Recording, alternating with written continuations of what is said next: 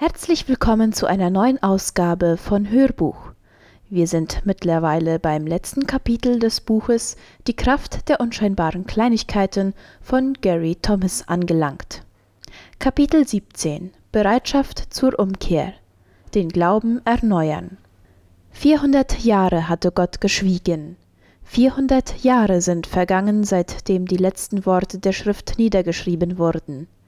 Vier Jahrhunderte lang war es still, quälend, schmerzhaft still. Gott hatte aufgehört zu reden. Und dann geschieht es. Draußen in der Wüste, abseits von den Menschen, bricht Gott das Schweigen. Ein schlichter und doch ein beeindruckender Mann namens Johannes zieht Menschen an, die ausgehungert sind nach einem Wort von Gott. Wer 400 Jahre lang geschwiegen hat und wieder zu reden beginnt, wählt seine Worte sorgfältig.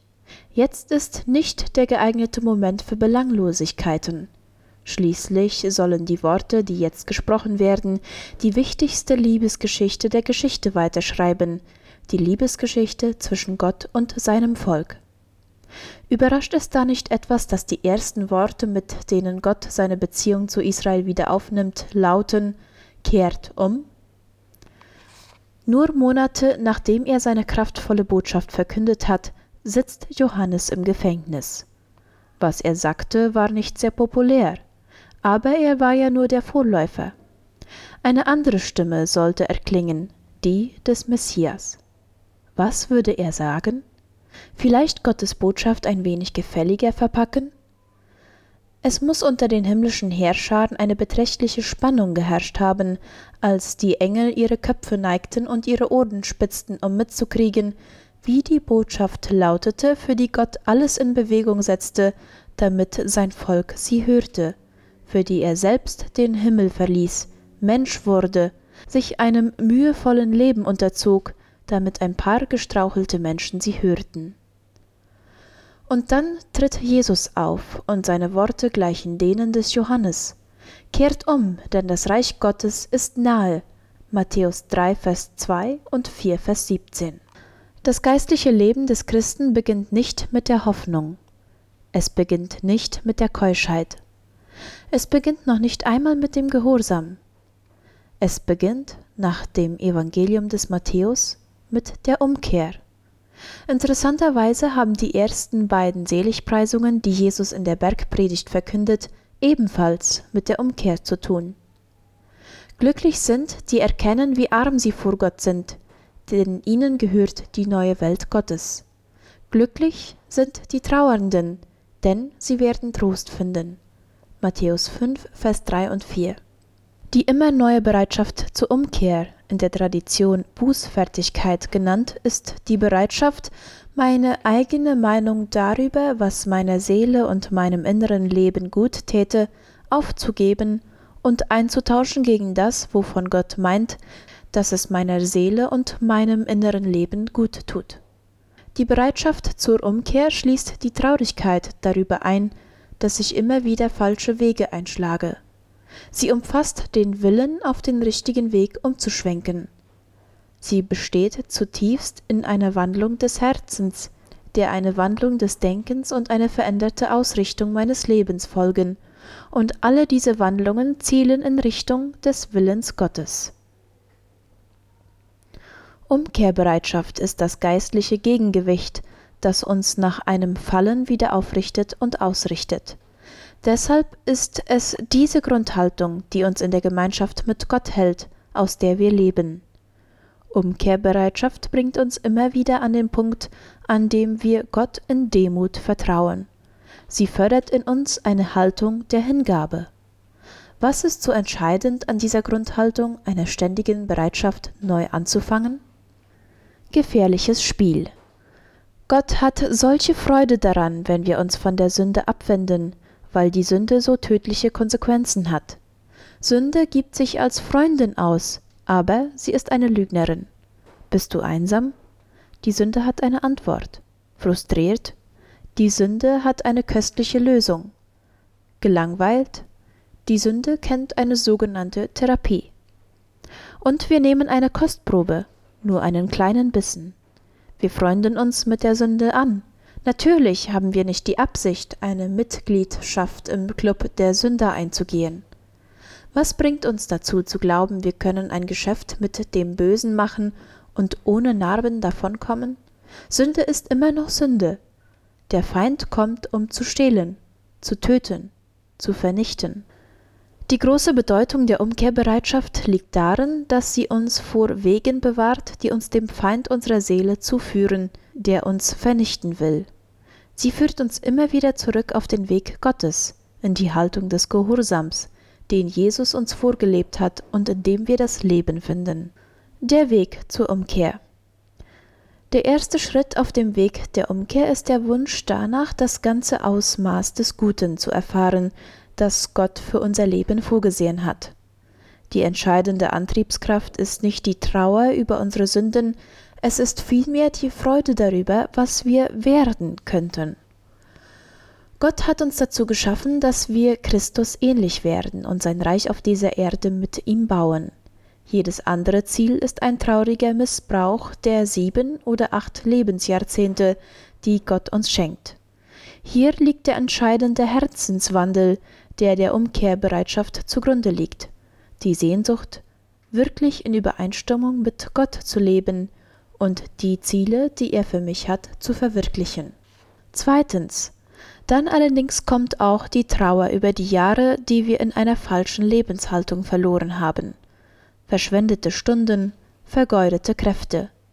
Hier geht es im Gebet oftmals um eine aufrichtige Bilanz dessen, was unsere falsche Lebenshaltung uns und andere gekostet hat.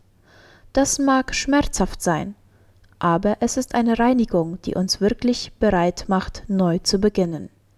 Paulus macht uns Mut zu einer solchen Bilanz wie es in 2. Korinther 7, Vers 10 steht, die von Gott bewirkte Traurigkeit führt zur Umkehr und bringt Rettung, und wer sollte das jemals bereuen?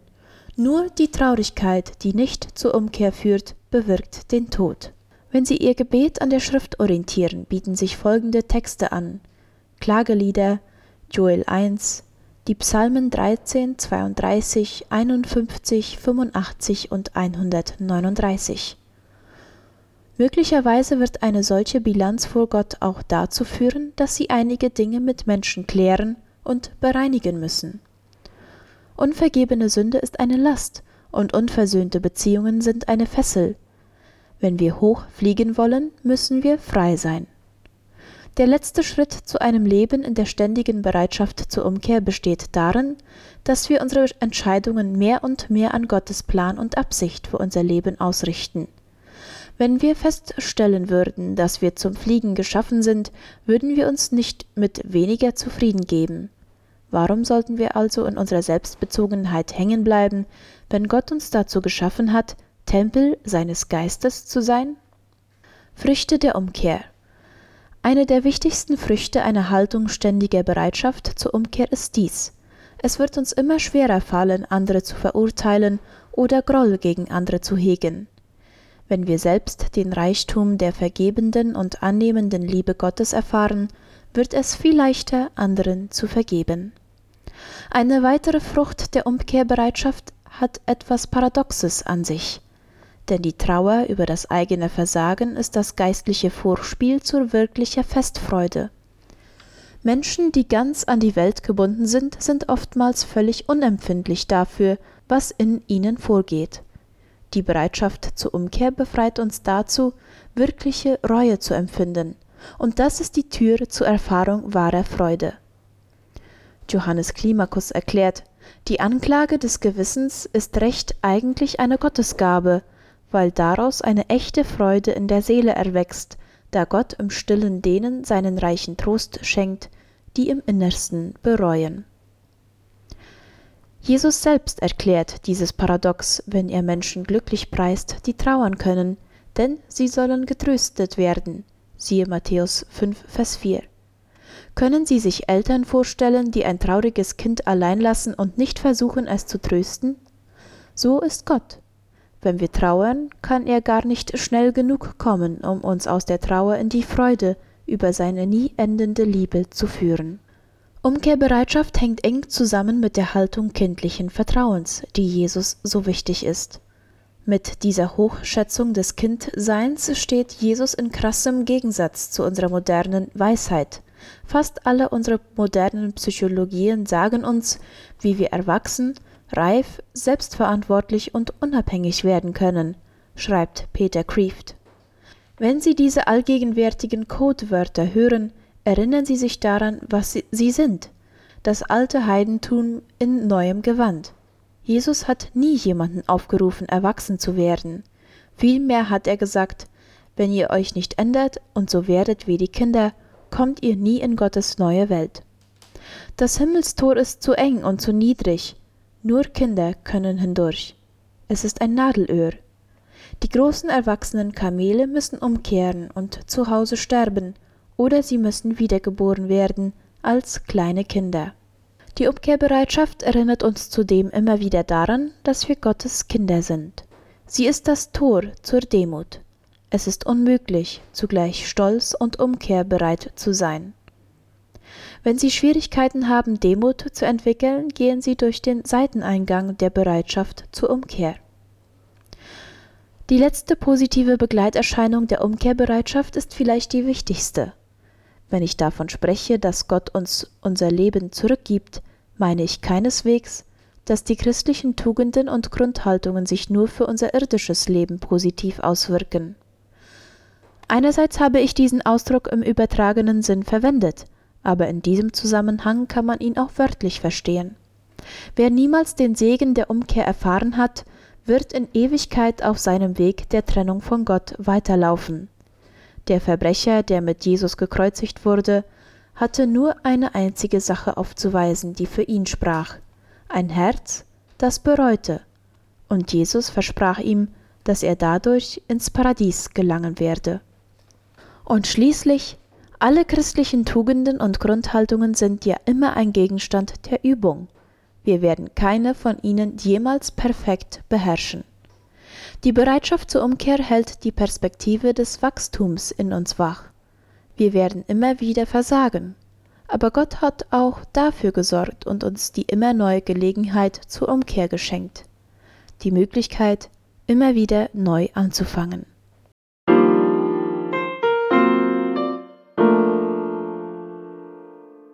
Wenn Sie die Reise beginnen. Haben Sie schon einmal bemerkt, dass Ehepartner, die sehr lange verheiratet sind, nicht selten einander ähnlich sehen? Es ist ein Phänomen, das immer wieder zu beobachten ist. Wie kommt das? Wissenschaftliche Untersuchungen gehen davon aus, dass Menschen, die lange sehr eng zusammenleben, anfangen, unbewusst die Mimik des anderen zu imitieren. Über die Jahre kann das dazu führen, dass die Gesichtszüge sich ähnlich werden. Vielleicht ist der Prozess, in dem wir Jesus ähnlich werden, damit vergleichbar. Wir orientieren uns an seinen Grundhaltungen und Eigenschaften. Sie formen unsere Persönlichkeit, unser Herz, unsere Seele, bis, vielleicht nur sehr entfernt, etwas von seinen Wesenszügen an uns sichtbar wird. Es mag etwas seltsam klingen, aber es ist meine Erfahrung. Die Arbeit an diesem Buch hat mich verändert. Ich musste mich intensiv mit Jesus und den inneren Haltungen, die sein Leben prägten, auseinandersetzen. Ich habe die Schriften der Klassiker des geistlichen Lebens zu diesem Thema studiert. Diese Auseinandersetzung wurde für mich zu einer persönlichen Herausforderung. Ich habe erlebt, dass ich in Bereichen, in denen ich schon lange resigniert hatte und wo ich gleichgültig geworden war, eine Erneuerung und Veränderung erfuhr. Zwei Einsichten haben mich besonders bewegt. Erstens. Wirkliche Veränderung ist möglich. Sie geschieht nicht von jetzt auf gleich. Ich sollte nicht erwarten, dass Gott mich in einem magischen Moment ein für allemal aus einem Durchschnittsmenschen in einen Heiligen verwandelt. Aber es gibt begründete Hoffnung, dass ich durch allmähliche innere Wandlung und Wachstum tatsächlich Jesus ähnlicher werde. Und zweitens, die Grundhaltungen Jesu sind ein Übungsfeld. Wie in der Liebe gibt es in all diesen Haltungen nie ein Höchstmaß, das man erreichen kann. Lieben kann man nie genug. Es gibt immer Wachstumspotenzial. Ich werde wohl kaum jemals total demütig sein, aber ich kann Demut einüben. Ich werde nie die Großzügigkeit in Person sein, aber ich kann es üben, großzügig zu sein. Als ich das verstanden hatte, fühlte ich mich frei von dem Perfektionismus, der meine ersten Jahre als Christ oft belastet hat. Diese Erkenntnis hat mir geholfen, meinen Glauben mehr auf Gott zu richten als auf das, was ich selbst vollbringe. Jesus erwartet von mir, dass ich seinem Ruf folge und das Ergebnis ihm überlasse. Diese beiden Einsichten erinnern mich daran, dass jedes Bemühen um ein Wachsen und Reifen meiner Person unter der Gnade geschieht. Jesus ähnlich zu werden ist keine extravagante Leistung, die wir für einen fordernden und tyrannischen Vater zu erbringen haben. Es ist eine lebensbejahende und die Seele beglückende Einladung, ein integrer Mensch mit einer reifen Persönlichkeit zu werden. Eben der Mensch, der ich nach Gottes Willen sein will. Weil die Gnade das Vorzeichen bildet, gibt es für die Bereiche meines Lebens, die noch nicht dem Wesen Jesu entsprechen, sowohl Vergebung als auch Hoffnung auf Veränderung. Weil die Gnade das Vorzeichen ist, bin ich den unschönen Aspekten meiner Person nicht hilflos ausgeliefert. Heilung, Erneuerung, Neuschöpfung sind möglich. Und dann geschieht es vielleicht eines Tages, dass jemand mir begegnet oder ihnen und vielleicht nicht sofort an Jesus denkt, aber doch durch diese Begegnung an etwas erinnert wird und vielleicht anfängt nachzudenken und irgendwann feststellt, dass es in dieser Begegnung einen Hinweis, einen Schatten, ein noch so leises Echo davon gab, dass Gott im Leben von Menschen tatsächlich am Werk ist. Wir können uns jetzt auf den Weg machen. Und vielleicht werden wir eine Überraschung erleben. Denn irgendwo auf diesem Weg wird die Ewigkeit uns einholen. Und das, was wir suchen, wird Wirklichkeit werden. Jesus sagt, diese Welt wird von uns abfallen und wir werden wirklich neue Menschen sein. Wir lesen in 1. Johannes 3, Vers 2 und 3. Wir wissen, dass wir ihm ähnlich sein werden, wenn er offenbar wird, denn wir werden ihn sehen, wie er ist. Jeder, der dies von ihm erhofft, heiligt sich, so wie er heilig ist. Was hindert sie, heute aufzubrechen?